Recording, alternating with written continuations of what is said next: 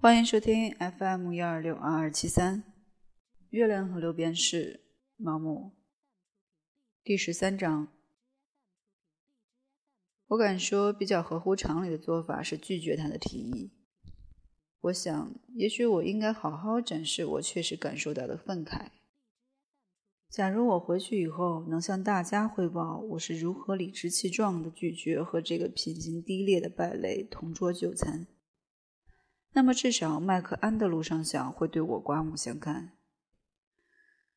但由于总是担心自己哪天也会胡作非为，我向来是不敢以正人君子自居的。具体到这件事来说，我知道，我再怎么慷慨陈词，斯特里克兰肯定都会无动于衷，所以我就更不好意思把冠冕堂皇的话说出口了。只有诗人和圣徒才会坚定不移地相信，在沥青路上浇水能种出百合花来。我掏钱付了酒账，跟他沿路找了家便宜的餐馆，在人声鼎沸中高高兴兴地吃了晚饭。我们胃口都很好，我是因为年纪尚轻，他则是因为毫无良心。然后我们到酒吧去喝咖啡，喝了一口酒。关于促使我前来巴黎的这件事，要说的话我均已说完。虽然我觉得这样半途而废有点对不起斯特里克兰太太，但面对她的满不在乎，我实在是无可奈何。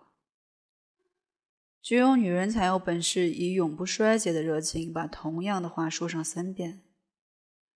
我聊以自慰地想，或许了解斯特里克兰的精神状态对我来说也不无用处，而且这也是让我更感兴趣的事情。但这件事情做起来颇不容易，因为斯特里克兰不是能说会道的人，他很难表达自己的想法。仿佛他的思维不是靠语言来运转的，你只能通过引车卖浆者流所惯用的说法、粗鄙不堪的俚语和含混模糊的手势去猜测他灵魂的意图。但尽管说不出什么有益的话，他身上却有某种东西让他显得没有那么乏味。那也许是真诚的性格吧。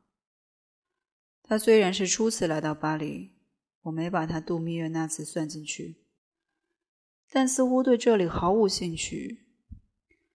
无论看到什么对他来说肯定很新鲜的景象，他都完全不感到惊奇。我到巴黎已经有上百次，每次都会觉得兴奋异常。每当走在巴黎的大街小巷上，我总有正在探索猎奇的感觉。但斯特里克兰完全不为所动。如今回想起来，我认为斯特里克兰当年对一切都是视若无睹的，只看得见他灵魂里某种躁动的景象。后来发生了一件相当荒唐的事情：酒吧里有好几个妓女，有些陪着男人，有些独自坐着。我很快发现，有个妓女总是朝我们这边看。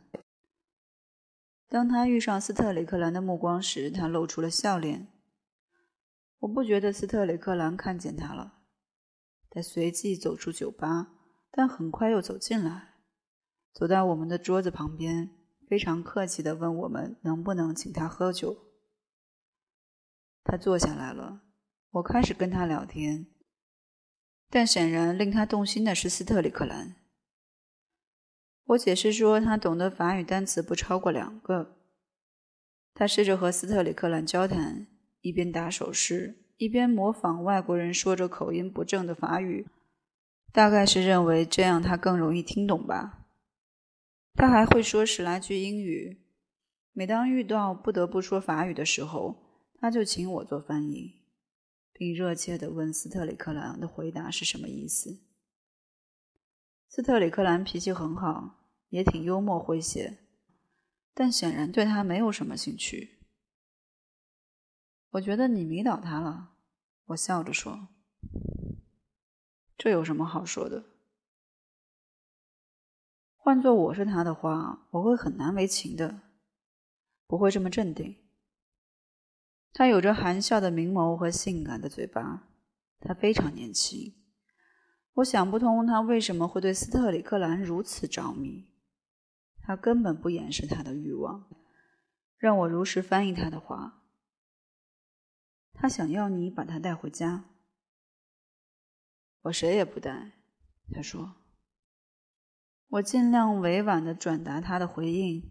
在我看来，拒绝这样的邀请有点不识抬举。我把他的拒绝解释为没有钱。但我喜欢他，他说。跟他说我不要钱，那是因为爱情。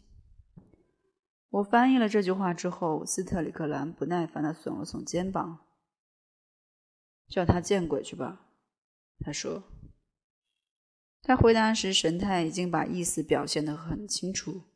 那女孩大惊失色，把头突然往后一仰，她那化了妆的脸可能涨得通红。她站了起来。这位先生真没礼貌，他说。他走出了酒吧，我有点生气。我完全看不出来你有羞辱他的必要，我说。毕竟他这么做是相当看得起你的。那种事情让我恶心，他粗声粗气地说。我好奇地看着他，他脸上的表情真的很厌恶。然而，这却是一张粗野而充满色欲的脸。我想，那女人大概就是被他这种野蛮气质所吸引。要搞女人，我在伦敦搞就可以了。我来这里不是为了这个。本章结束，谢谢收听 FM 幺二六二二七三。